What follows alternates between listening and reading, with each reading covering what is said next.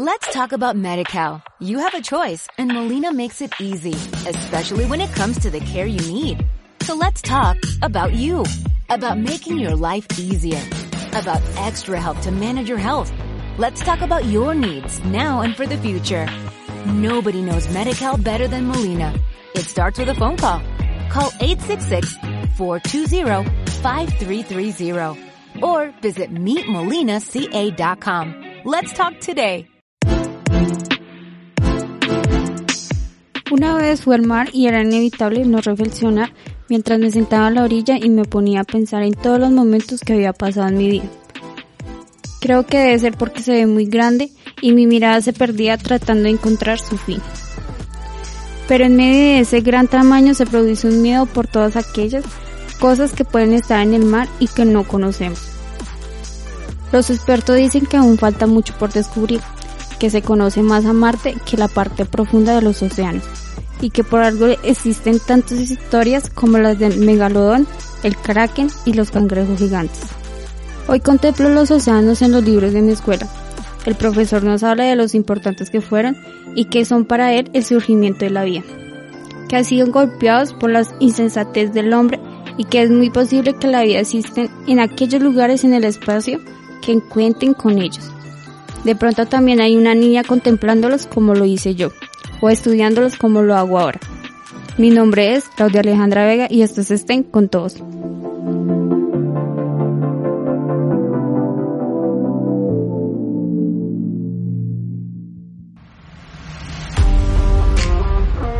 ¿Qué tal oyentes del podcast? Estén con todos. Mi nombre es Carlos Eduardo León, profesor de la Universidad de la Gran Colombia y quiero darles la bienvenida a este espacio para hablar de ciencia, tecnología, ingeniería y matemáticas.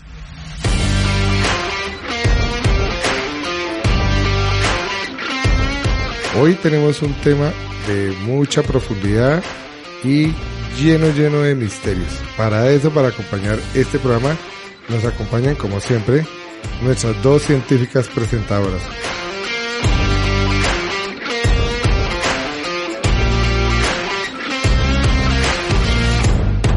Claudia Alejandra, ¿cómo estás? Hola, profesor oyentes, mi nombre es Claudia Alejandra Vega, soy integrante del semillero Matema Kit y aquí acompañada con mi íntima amiga Nicole. Hola, Nicole. Hola, Claudia. Hola, profe. Mi nombre es Nicole Joana Castro Lozano, también integrante del semillero Matema Kits. Bueno, Nicole, eh, ¿usted qué cree cómo es el océano? Yo pienso que es un lugar misterioso, es como un mundo diferente, donde no sabemos cómo es realmente, ya que no lo hemos descubierto con su totalidad. Sí, es interesante. ¿Tú qué piensas que debería también ser como los, el espacio del océano, algo como debe ser más descubierto? pues yo, pues sí, relativamente se ha conocido más sobre el espacio que sobre el océano porque el océano, dicen los expertos que apenas hasta ahora se han conocido, creo que entre el 4% al 12%. ¿Alguna vez has visto una película respecto al océano? No, pero he escuchado gente que el mar es muy peligroso, que no se debe confiar porque pues se ahogan las personas. Ok, es bastante extraño ese tipo de, de citaciones. También puede haber algún tipo de animal súper peligroso y no lo sabemos. También en el fondo del mar. Pero ustedes hablan de muchos misterios y, y, el mar y los océanos también tienen recuerdos muy bonitos. Yo, por ejemplo, cuando estamos pensando en este programa, me acordé que una vez nos tocó ir al mar y pues ver la cara de ustedes cuando, cuando estaban ahí jugando en el mar, pues eso le causa a uno muy buenos recuerdos y lo mismo me pasa con mi hijo. Entonces uno tiene muy buenos recuerdos relacionados con el mar cuando los visita y más aún cuando no tenemos una playa acá muy cerca, ¿no? Porque sí está bien lejos la playa de nosotros. Claro, pero ya, pues eso ya fue hace mucho tiempo. Hay que volver a intentar ir al mar, ¿no? Aunque a mí me da miedo, pero pues tal vez sí se puede, ¿no? para eso le vamos a dar la bienvenida a la doctora Ivonne Montes, una investigadora científica de Perú. Hola Ivonne, bienvenida, estén con todos. Buenas tardes, eh, chicas, profesor. Muchas gracias por la invitación. Un placer para mí compartir la tarde con ustedes. Mm, queremos saber más sobre ti. ¿Nos puedes contar quién es Ivonne Montes? Bueno, eh, soy actualmente investigadora científica del Instituto Geofísico del Perú. Eh, tengo un doctorado en oceanografía. Eh, para esto estudié ciencias físicas en la Universidad Nacional del Callao, de aquí de Perú, y el doctorado en, oceanografía en la Universidad de Concepción en Chile. Eso puedo decir que estoy profesionalmente ahora. Y Ivonne, cuéntanos un poquito más de qué es un océano. Bueno, un océano o el océano. Para mí es el océano, que es el gran volumen de agua que podemos verlo cuando nos acercamos a las costas, pero si lo cuantificamos en números, eh, en la superficie de la Tierra lo ocupa por más del 71% de su superficie. Entonces el, el, agua del océano es un gran volumen eh, de agua, valga la redundancia, que eh, tiene características salinas, es decir, si uno lo prueba, tiene, pareciera a nuestro paladar que es salado, eh, no porque tiene sal, sino porque tiene una gran cantidad de material orgánico que le da la composición. Tiene color.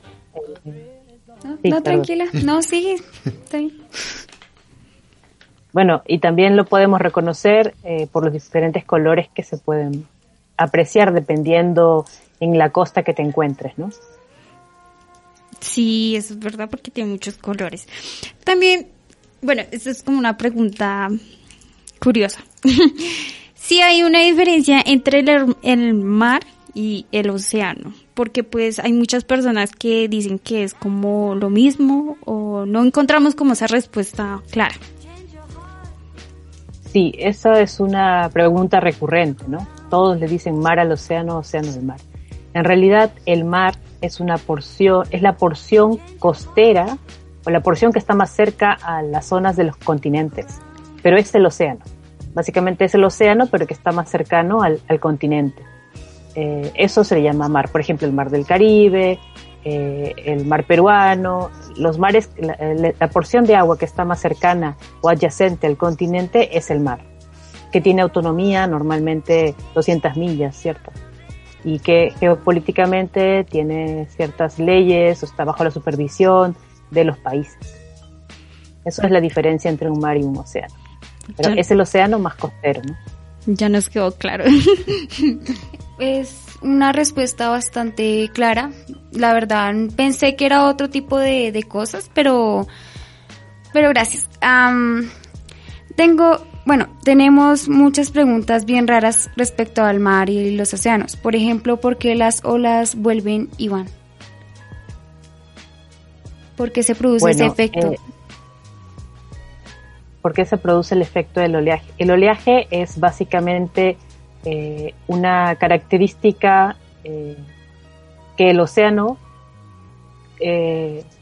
trabaja, funciona, se comunica con la atmósfera y en este caso es con la acción del viento. Entonces el oleaje es una, es, una respuesta que podemos ver de esta interacción que hay entre el océano y la atmósfera.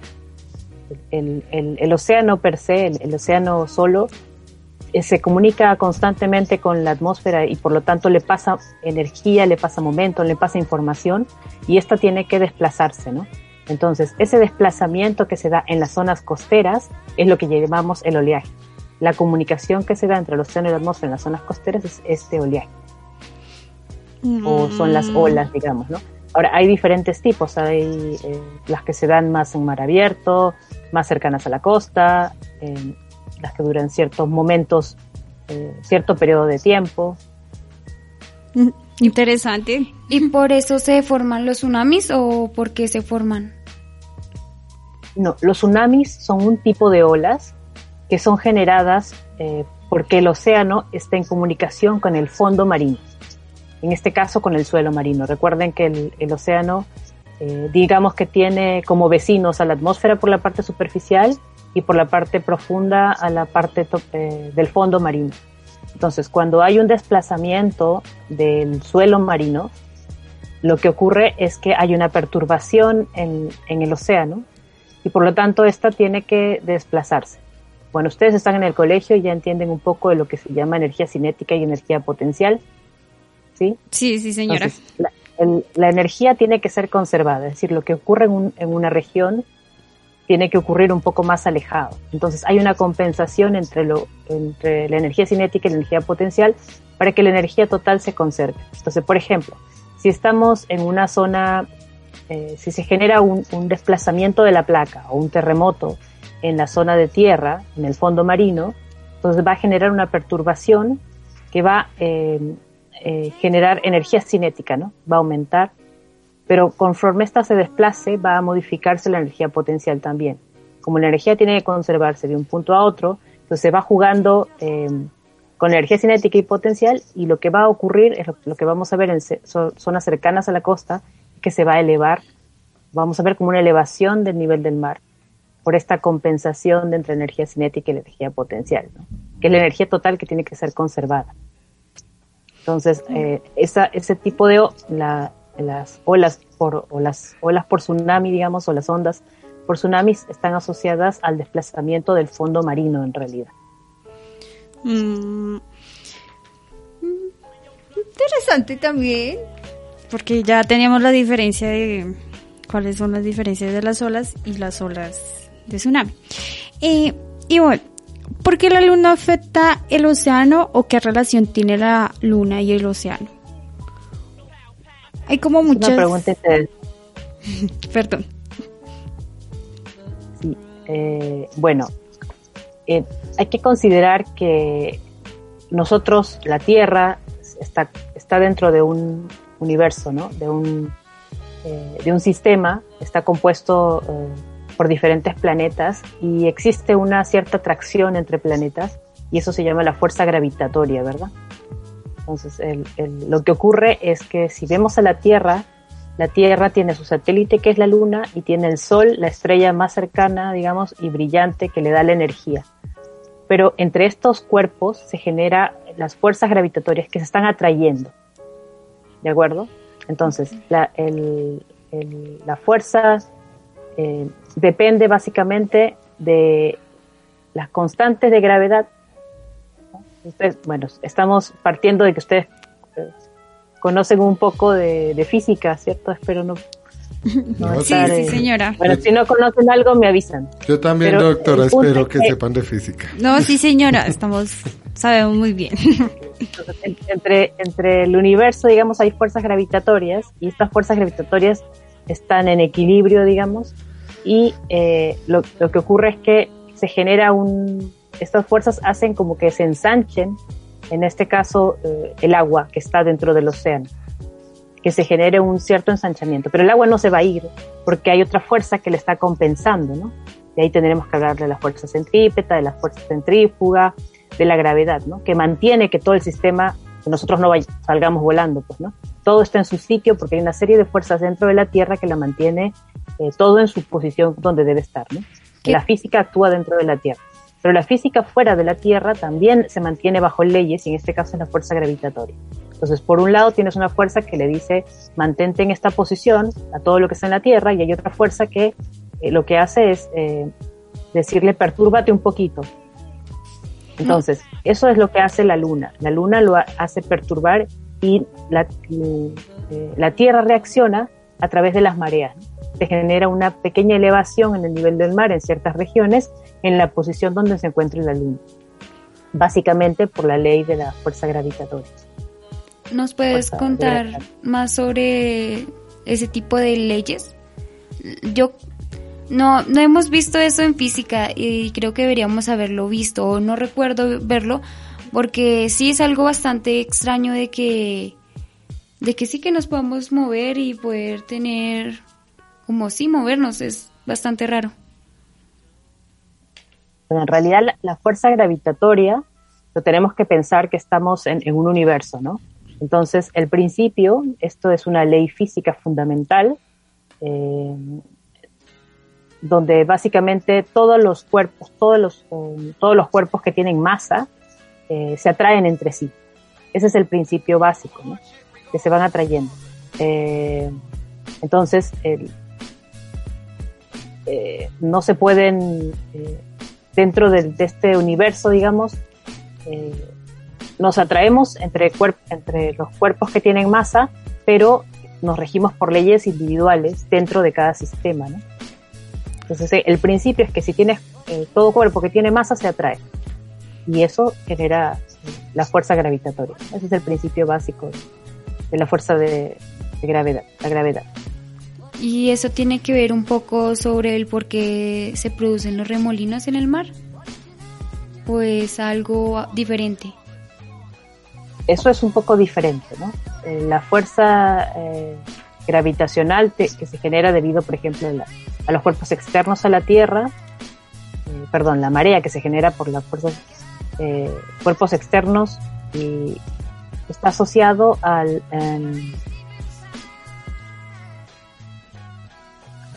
rebobino. Lo siento. Entonces, me preguntaste sobre la marea. La marea es generada por la fuerza gravitatoria y luego me preguntaste sobre los remolinos dentro del mar.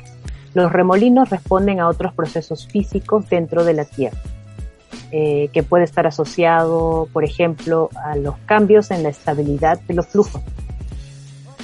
A ver, cuando tú vas a, una piscina, por ejemplo, eh, y no hay viento, vas a ver que el agua está totalmente eh, pasiva, no hay movimiento. Eh, bueno, esto es como hacer un experimento, ¿no? Pero si tú empiezas a soplar, empiezas a generar cierto movimiento, entonces las partículas del agua empiezan a moverse y lo que se ocurre es que empieza a generarse inestabilidades. Y esta inestabilidad de que puede ocurrir entre la parte superior, la parte inferior o de una posición o hacia cierta posición, genera de nuevo inestabilidad y esta inestabilidad generan remolino. estoy mm. tratando de simplificar, pero para no dar ecuaciones y explicar con detalle. pero está asociado a la composición, o sea, los remolinos se pueden generar, una estabilidad puede ser porque hay corrientes en diferente dirección que se, que se encuentran, puede ser que hay cambios de, de densidad, por ejemplo, un lugar del agua es mucho más denso que otro lugar, eh, se puede generar por la acción del viento directamente que va soplando y deja de soplar y luego se genera una inercia. Hay, varios procesos, pero básicamente está, el concepto es de inestabilidad. bueno, hablando un poquito de eso, eh, por curiosidad, también, ¿por qué el Triángulo de las Bermudas es un lugar tan peligroso?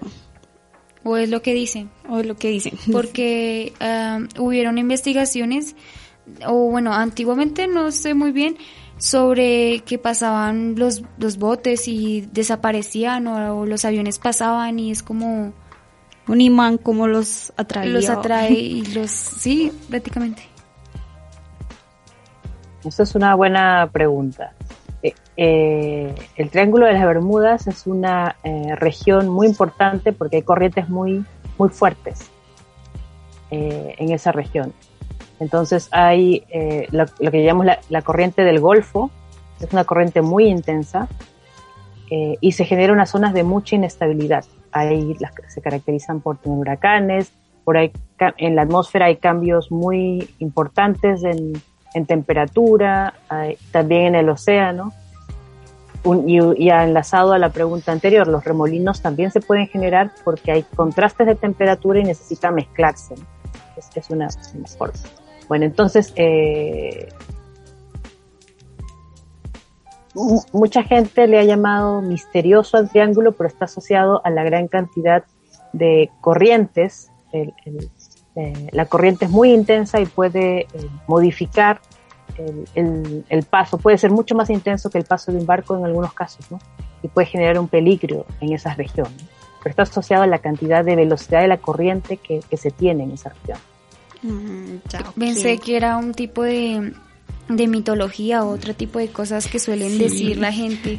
Yo hasta pensé que no creía, que todo era como teorías o, bueno, no sé, mitos, no sé. Pero pues en realidad sí existe. Es, es más lógico realmente y respecto al océano y a los animales, mm, han descubierto algo nuevo. Por ejemplo, hace poco escuché una noticia sobre un pez arcoíris encontrado en el mar.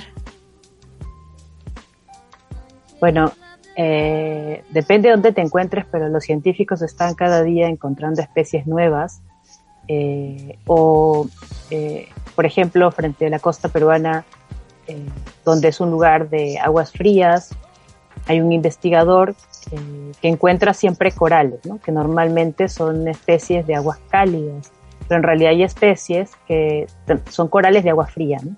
Entonces hay, hay, cada día se van descubriendo nuevas especies. Lo que leí interesante esta mañana, asociado a mi territorio, es que eh, como que han descubierto que había un monstruo marino que habitaba las aguas peruanas hace 36 millones de años, aparentemente. Eh, hay una investigación que han hecho recientemente los, eh, los que se encargan a, a, estudiar, los paleontólogos, que han encontrado en un desierto que está en el centro, en el centro sur del Perú, en un lugar que se llama Ocucaje, una gran cabeza de este, de esto que sería el monstruo, que le han llamado el monstruo, ¿no? Pero no es un monstruo, sino que era una especie bastante grande que habitaba en esa región eh, hace 36 millones de años, ¿no? ¿Nos puedes... Entonces, esto es solamente un mensaje para comentarles de que en realidad la ciencia está trabajando día a día en las diferentes aura, eh, áreas, especialmente para ver qué fauna, flora había, ver qué, qué condiciones ambientales tenían, ya que ahora está tan estamos en fase, digamos, de un cambio climático, ¿no? Pues hay que ver bajo qué condiciones sobrevivían las especies, qué características, cómo se extinguieron.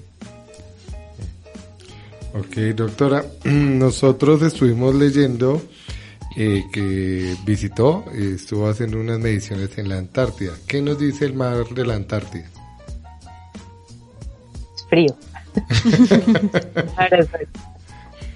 bueno, eh, nosotros llegamos hasta lo que viene a ser, eh, no en la Antártida, Antártida per se, llegamos a los 68 grados. Ah, para, para, determinar qué es Antártida hay una cierta latitud. Y nosotros llegamos hasta cerca de esa latitud, pero no exactamente, llegamos a lo que es eh, la isla Rey Jorge y la península antártica, pero justo antes de, de llegar al límite donde dice que es la Antártica pero muy cerca, llegamos muy, muy cerquita.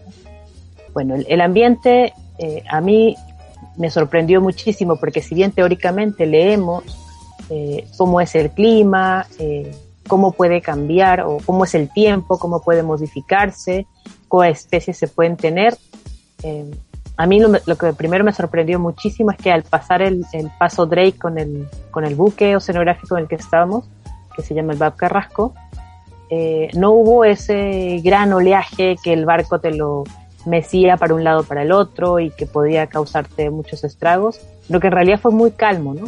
Para mí, yo estaba increíblemente sorprendida de que el mar no tenía ese oleaje tan impresionante que vemos en las películas. Sin embargo, una vez llegados a, al lugar donde teníamos que posicionarnos y cruzar, porque era la, eh, bueno, estábamos en la era de Jorge y luego teníamos que, eh, cruzar eh, hacia la península antártica y teníamos que hacer varios transectos en esa región, en una hora podías tener dos o tres tipos de, de tiempos, ¿no? Tenías, podías tener un viento tipo huracanado que movía el barco, que no podías mantenerte en pie y de pronto calmarse y salir un sol radiante con un clima muy agradable. Eh, luego podía empezar una lluvia tormentosa de nuevo y todo pasaba en menos de cuatro horas. Eso era lo más impresionante que pude ver con respecto a, al tiempo dentro de la Antártida. ¿no? Especies no, de, no vi muchas, realmente. Vimos un poco de... Eh, eh, oh, se me fue el nombre. Los que son emperatriz, pingüinos. los emperadores, pingüinos. los pingüinos, los pingüinos. Eh, vimos un par de eh, orcas que saltaban muy cerca nuestro, eso fue muy impresionante y bueno, la tecnología que utilizamos fue lo más entretenido porque hacíamos mediciones cuando el barco estaba en movimiento. Entonces, a veces el barco estaba en movimiento y tú no te podías mantener en pie y tenías que hacer las mediciones, ¿no? Entonces eso fue lo más increíble que, que pude experimentar en, en, la salida de campo hacia la Antártida. Hablando un poco sobre tus experiencias, me gustaría saber ¿Cuál ha sido el mar más bonito que conoces o hayas ido a ver o experimentado? ¿Y cómo fue? En, re en realidad todos han sido muy, muy lindos. Eh, a todo esto, eh, experimentalmente en un barco he salido frente a la costa peruana y a la Antártida.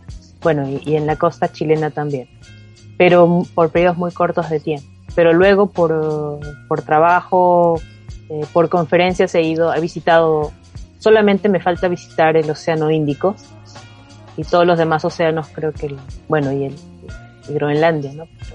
ese tampoco. Pero he ido casi todo, a todos los océanos eh, y todos son muy lindos, ¿no? Lo, que más me llama la atención, como les dije, el color, la composición de sal, la temperatura, pueden ser muy frías, muy cálidas o muy salinas, menos salinas, eso, es lo impresionante, pero todos en realidad, eh, los océanos que he podido, todos los océanos que he podido visitar han sido muy impresionantes por la flora, por la fauna, por su relieve costero, por la, por la cantidad de procesos físicos que uno puede ver eh, y, la parte biogeoquímica que se sustenta. Mm, bueno, de todos los océanos que has investigado, no sé si alguno te da miedo, te da miedo que descubras, no sé, algo. O sea, algo diferente, algo nuevo, que diga, ¿qué es eso? o cosas así. O no sé, o sea, aparte que sea bonito, a la vez sea como algo miedoso. Aterrador, sí. Por lo menos a mí me da miedo el mar. Yo no puedo entrar al mar porque ya no. Estoy afuera. Pero eh, eso en realidad es la percepción, dependiendo de, de, bueno, alguna experiencia quizás has tenido con el océano. Yo siempre he tenido desde muy pequeña acercamiento al océano como algo familiar. Para mí siempre ha sido ir a visitarlo para relajarte, para escuchar el ruido, para jugar con las piedritas, para tocar la arena. Eso ha sido mi experiencia con el océano siempre, ¿no? Eh, voy a, no les puedo mentir, no he ido a, grandes profundidades cuando era pequeña, siempre me mantenía en la orilla, eh, siempre pensando en que luego de ir a jugar eh, puedes ir a comer algo del mar, ¿no? Eso era lo más simpático. Entonces, ahora que ya uno está más grande y que puede ir a hacer deportes en el océano, pero más allá de hacer deporte, los que nos dedicamos a ciencia, estudiar el océano, lo vemos, pero eh, porque tenemos la pasión de estudiarlo todo el tiempo, ¿no? Para nosotros los oceanógrafos no es un trabajo, es, es una actividad, eh, es como un hobby, ir al mar, observarlo. Entonces no tenemos miedo, más bien eh, tenemos miedo a no tener recursos para poder investigarlo. A eso tengo miedo, pero no a miedo a, ir a, observarlo, a, estudiarlo, a ver qué, descubro, por ejemplo, no. Y no hay que tenerle miedo, ¿no? Porque muchas de las especies, si se refieren a las especies que hay dentro, trabajan para nosotros. Por ejemplo, la, el, el fitoplancton, que son las plantas marinas que están dentro del océano, producen el oxígeno que ahora estamos respirando. Eh, no importa si tú estás viviendo en la montaña o estás viviendo cerca de la costa. El 50% del oxígeno o el 60% del oxígeno que hay en la atmósfera de toda la Tierra proviene de las plantas marinas que hacen fotosíntesis para nosotros.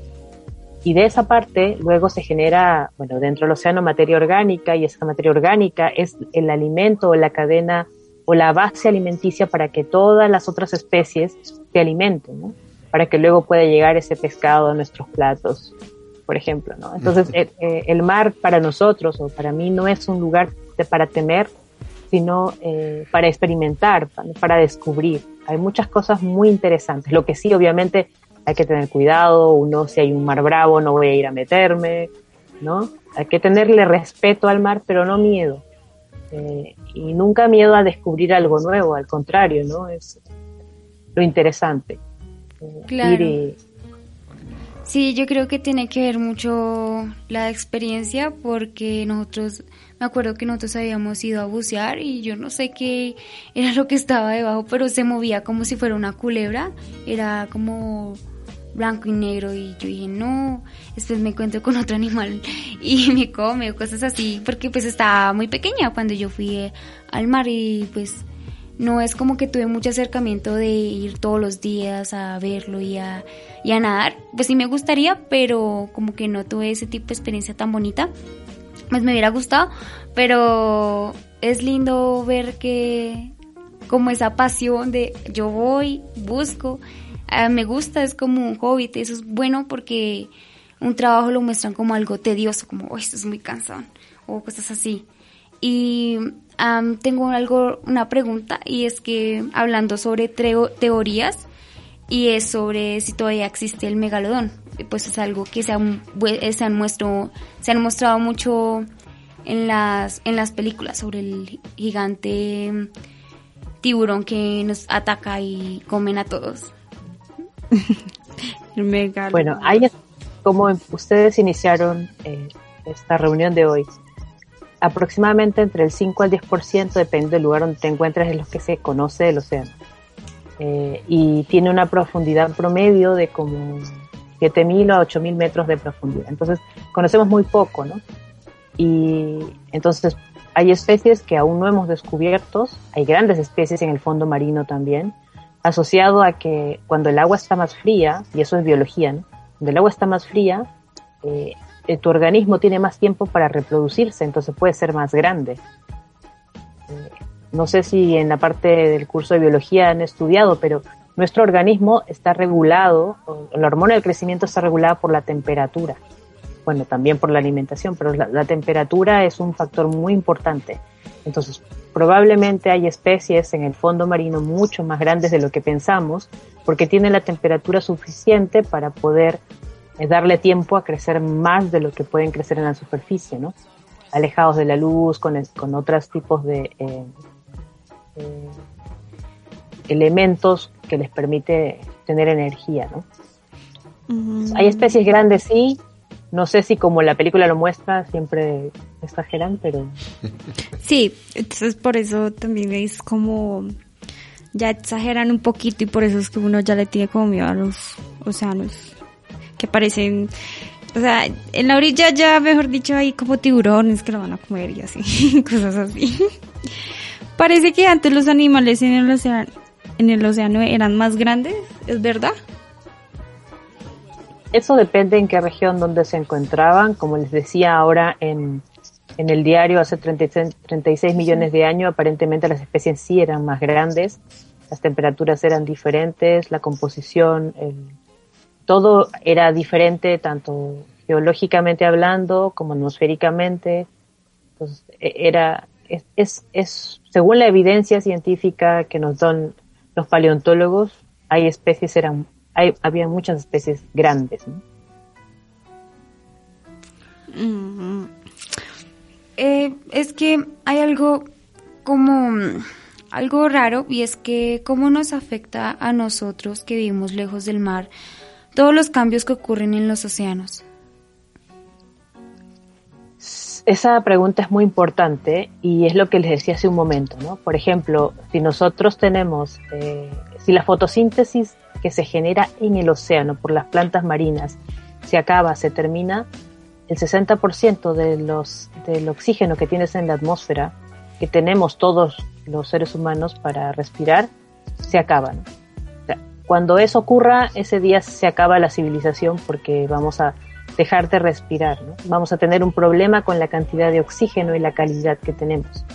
Entonces, no importa si vives eh, cerca de la costa o más lejos de la costa, el océano es fundamental, no solo para producir oxígeno, sino para regular el clima también. Eh, una de las características que tiene el océano es que absorbe calor. Entonces, toda la radiación solar es absorbida prácticamente por el sol y una vez, perdón, por el océano, y una vez que el océano lo contiene, lo que se encarga de hacer es redistribuir este calor a través de las corrientes marinas. Entonces, si el océano no tuviera esta capacidad, eh, no tendríamos la configuración de los climas que tenemos en nuestras diferentes regiones del planeta. Entonces es más importante de lo que pensamos, porque el océano nos da el oxígeno que respiramos, no solamente en la Amazonía, digamos, eh, si, es el, si hay un pulmón, uno es el, la Amazonía y el otro es el océano. Y por el otro lado, el clima, que, que, nuestro clima, que tengamos 15 grados de temperatura en promedio del planeta y sea una condición, un planeta habitable, es gracias a que tenemos ese océano. Entonces, no importa dónde vivas, nos afecta, eh, el océano es muy importante para, eh, para, para el desarrollo de, la vida. Es bastante raro si no estoy mal, dijiste, dijiste que eran la, las algas, ¿no? Que ayudaban a dar oxígeno en la, en la tierra. Y eso, ¿cómo? O sea, quiero saber cómo porque es bastante extraño que las algas estando en el océano, en el mar allá, nos den oxígeno a nosotros, estando en la tierra, aquí en la superficie. Claro, las plantas marinas o las, eh, las especies que hacen fotosíntesis, eh, lo que hacen es capturar el CO2 que está en la atmósfera. No importa en el lugar del planeta que se encuentren, hacen lo mismo. Necesitan luz solar, necesitan CO2 eh, y los nutrientes. Entonces, a través, lo mismo que hacen las plantas en tierra, hacen las plantas dentro del océano. Entonces, capturan el, CO2 y producen oxígeno y eso se libera hacia la atmósfera. Y la atmósfera eh, es como un gran reservorio que está compuesto por varios diferentes elementos químicos y es así que eh, se produce el oxígeno, ¿no? No sé si con eso cubre. Quedó claro. Quedó claro, sí. Sí, señora. Bueno, doctora, si Nicole o Claudia quieren estudiar oceanografía, ¿qué tienen que, eh, digamos, qué, qué tienen que enfatizarse para, para estudiar, para hacer esa carrera, para ser investigadora como usted? Mm, interesante. Bueno, primero habría que averiguar si es que las universidades en Colombia dan oceanografía. Eso lo desconozco. En el caso del Perú, eh, solo hay una carrera a nivel de, posgrado que da ciencias del mar. Eh, algo que no mencioné es que la oceanografía es el estudio del océano y incluye la flora, la fauna, eh, la interacción con el océano, con el piso marino. Pero una persona normalmente se especializa por ejemplo, si quieres estudiar los procesos físicos solamente, por ejemplo, el tema de la marea, el oleaje, cómo se está moviendo, qué color tiene, características de temperatura, salinidad, eso lo ven los oceanógrafos físicos. Si tú quieres estudiar la flora y la fauna que hay dentro y cómo se comporta, entonces tenemos los oceanógrafos biológicos o la oceanografía biológica. Si quieres ver la composición geológica, la geomorfología de la, de la línea de costa, ver cómo eh, interactúa con el suelo marino, con los sedimentos. Entonces ahí tenemos la oceanografía geológica. Eh, luego tenemos, si quieres ver la parte química del océano, la interacción entre elementos, eh, tenemos la, oceanografía química. Entonces depende qué es lo que quieras hacer para saber qué es lo que, lo que te quieras especializar, ¿no? Entonces, si ustedes tienen la pasión de estudiar sonografía eh, y si no tienen la carrera de sonografía en sus universidades, entonces yo les diría que vayan a estudiar una ciencia básica. Por ejemplo, yo estudié física y con la física a mí me ayudó para estudiar la oceanografía, a partir de las leyes físicas aplicarlo ya a las sonografías, pero lo estudié a nivel de posgrado. tuve que hacer un doctorado, pero tuve una base física. Así que estudié ciencias físicas, podía entender más o menos el universo y entender un poco las ecuaciones para luego aplicarlas. Entonces, eh, si quieren estudiar oceanografía, averiguar si en las universidades de Colombia o en el extranjero eh, hay la oceanografía como ustedes la quieren ver y luego ver a qué campo les gustaría eh, enfocarse, ¿no? Si quieren estudiar los animales, las plantas, el movimiento, la parte química, eso ya es un poco la especialidad. Eh, si quieren estudiar el posgrado, yo les sugeriría la Universidad de Concepción porque nos da este bagaje de las cuatro oceanografías. Nosotros estudiamos los cuatro grupos, las, las, cuatro eh, grandes áreas temáticas sin importar a qué línea de investigación te dediques. O tienes que saber tanto de biología como de física como de química del océano para luego hacer tu especialidad. Debes saber todo un poquito. Sí, es que es curioso porque nosotros por la posición geográfica eh, de nuestro país, eh, nosotros tenemos acceso a dos océanos, al Océano Atlántico y al Océano Pacífico. Pero la, la, las carreras, la carrera como tal de oceanografía, pues no, no es muy escuchada, yo la verdad. Yo nunca he escuchado en... Yo sí. ¿Sí? Sí, en Santa Marta, creo. Por allá en las costas. Eh, sí, una prima mía quería estudiar eso ya hace como dos años pero ella tuvo la oportunidad de irse hasta, hasta otro país, pero ella no aprovechó la oportunidad para estudiar esto sabiendo que ya eso era algo que ella realmente le apasionaba. Pero ya sabiendo más sobre el tema debería comentarle a ver si todavía quiere seguir estudiando. Sí, igual, nos, igual nos falta mucho, mucho estudio sobre los océanos, deberíamos, pues con estas ventajas que tenemos, pues deberíamos ser un poco más eh, curiosos con, con el estudio de todo esto que la doctora Ivonne nos está aportando hoy. Bueno, doctora Ivonne, ¿qué mensaje le dejarías a todos los niños y niñas que quieren estudiar oceanografía? Bueno, que le pierdan el miedo al océano. Esa es una. Primero. Lo segundo es que la curiosidad eh, tiene que permanecer en todos ustedes, ¿no? El, la juventud, los niños, los adolescentes eh, son curiosos por naturaleza, pero a veces el tiempo, eh, las circunstancias de la vida, otras cosas hacen perder esa curiosidad. Y si tú te quieres convertir en un investigador o una científica, científico, tú necesitas mantener esa curiosidad. Entonces tienen que ser curiosos, mantener la curiosidad intacta y ser también un poco, bueno, pacientes, pero al mismo tiempo tercos. Eh, pacientes porque la ciencia requiere que tú te sientes, que leas, eh, que investigues, que contrastes teorías, eh, y para eso necesitas un poco de paciencia, porque a veces siempre quieres estar, a ver, la juventud siempre quiere estar en todo, en todos los momentos, todos tienen que ser rápidos y a veces eh, necesitas tomar un tiempo para aprender. Eso es paciente. Pero también terco porque hay cosas que no te van a salir porque vas a querer aplicar lo que has leído, eh, vas a querer eh, desarrollar teorías, aplicar, utilizar, por ejemplo, los computadores para resolver cosas y no te va a salir alguna cosa, no te va a salir alguna ecuación o alguna idea inmediatamente. Entonces tienes que ser terco porque tú quieres resolverla y necesitas esa terquedad de si lo puedes hacer, lo vas a lograr hacer y si no lo puedes hacer solo, recuerda que hay una serie de personas alrededor que ya trabajaron para resolverlo o que están en la misma eh, disyuntiva de querer resolver algo científicamente hablando. Entonces eh, hay que tener el, eh, no ser tímidos para consultar a las personas. O sea, hay mucha gente que se dedica a la ciencia, especialmente los oceanógrafos, que somos muy abiertos. Nos puedes preguntar cosas, no importa en el lugar del mundo que, nos encontremos y vamos a tratar de resolverlo. Va siempre a haber, es una comunidad, la oceanografía es una comunidad abierta, ¿no? El, científico no, no ve fronteras, simplemente ve la curiosidad científica y entonces otro consejo para los más jóvenes sería que hagan las consultas, que no tengan miedo a hacer preguntas y eh, consultar al respecto. Entonces esos son como los cuatro detalles.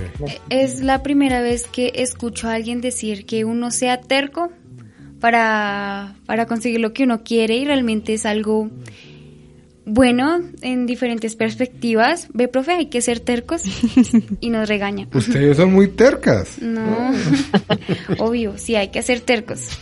Eh, bueno, doctora Ivonne, al final siempre le vamos a pedir a nuestros invitados que nos, que nos dejen una tarea. ¿Qué tarea o actividad sobre el océano nos puedes dejar para hacer en nuestra casa a nosotras y a todos nuestros oyentes? Interesante. Eh, a ver, una de las tareas es la que a mí me gustó mucho cuando eh, yo ingresé al doctorado. Me preguntaron por qué el mar es salado. Esa es una pregunta interesante, ¿no? Por ahí alguien va a decir por qué le echaron sal. sí, habíamos... Sí, no, yo tampoco lo pensé, pero sí, vamos a, a buscar. Yo, bueno, yo que me acuerde, el profe, yo le había, sí, yo le había hecho como una pregunta a un profesor. El profesor me había, pues no me acuerdo muy bien cómo era la pregunta, cómo me había dicho la respuesta, que había, eso había salido de... No, es que no encuentro como muy bien, pero bueno, no, no, procesemos. Sobre el mar? Sí.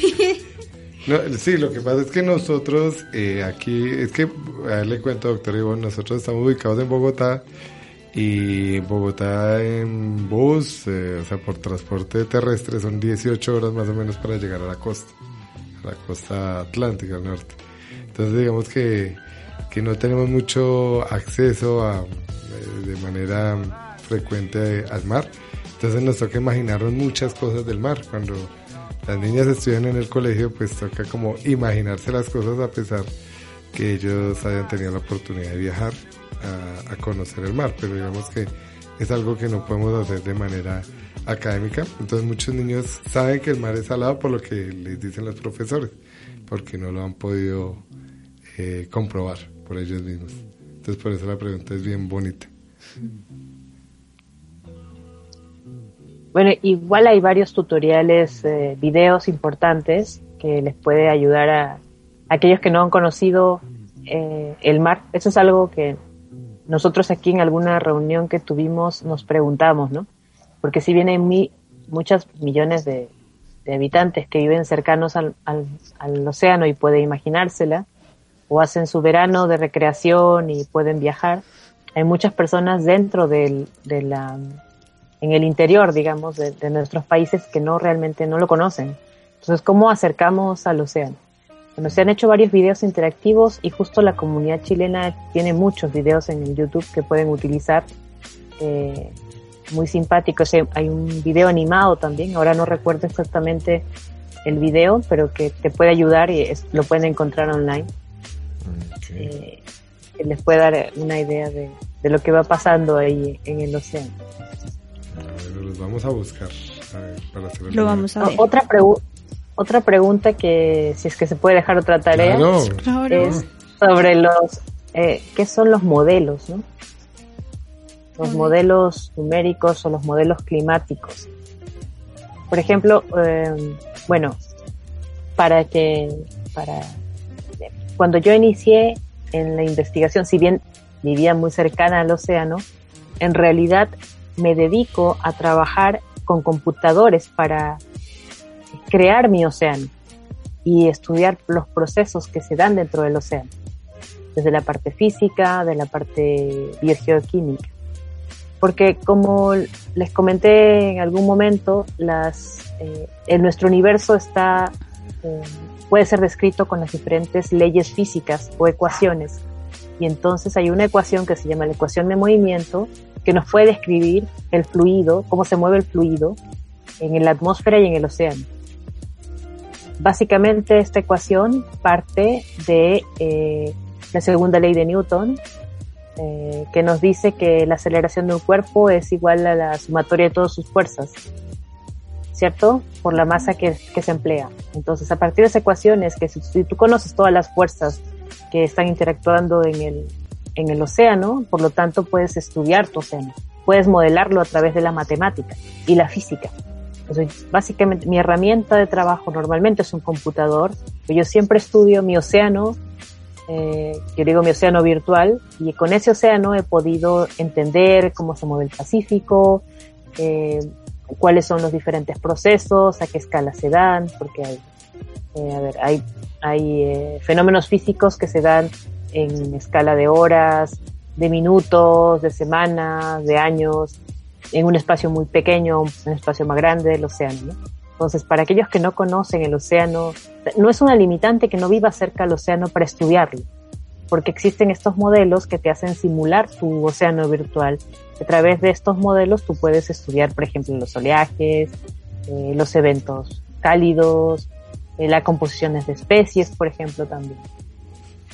Entonces, eso sería interesante que lo investiguen.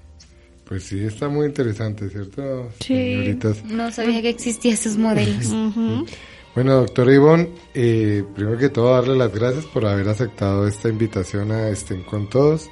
Queremos también felicitarla por ese reconocimiento que le hicieron en Perú, eh, por su trabajo, por su trayectoria y de verdad que personas como usted se convierten en una inspiración para eh, todos los niños y niñas que, que nos escuchan y que aquí en Colombia pues también sueñan con ser científicos. De verdad, muchísimas, muchísimas gracias por haber aceptado esta invitación. Gracias a ustedes, espero haya, haya sido útil. Eh, y bueno, cuando, cuando quieran o tengan alguna consulta, no duden en escribirme. Claro que sí. Ser terco, dar correos también. Lo vamos a hacer. Claro, claro, hay que ser tercos. Sí. Ok, y para escuchar este y otros podcasts, eh, recuerden visitarnos en www.radioamigainternacional.com. También si quieren alguna, si tienen alguna sugerencia, eh, alguna inquietud, eh, nos pueden escribir al correo electrónico semillero ugc.edu.com. Recuerden Matema con H intermedia. Eh, ¿Qué tal ese programa, Claudia y Nicole? Interesante. A mí Nos despejaron muchas dudas. A mí me gustó, a mí el océano en sí me interesa bastante, pero pues sí, la verdad sí me da miedo, no sé si es que tenga fobia o algo así, pero es mientras sí tienes razón, voy a intentar a como a quitar ese miedo sobre el océano y verlo de una manera muy diferente.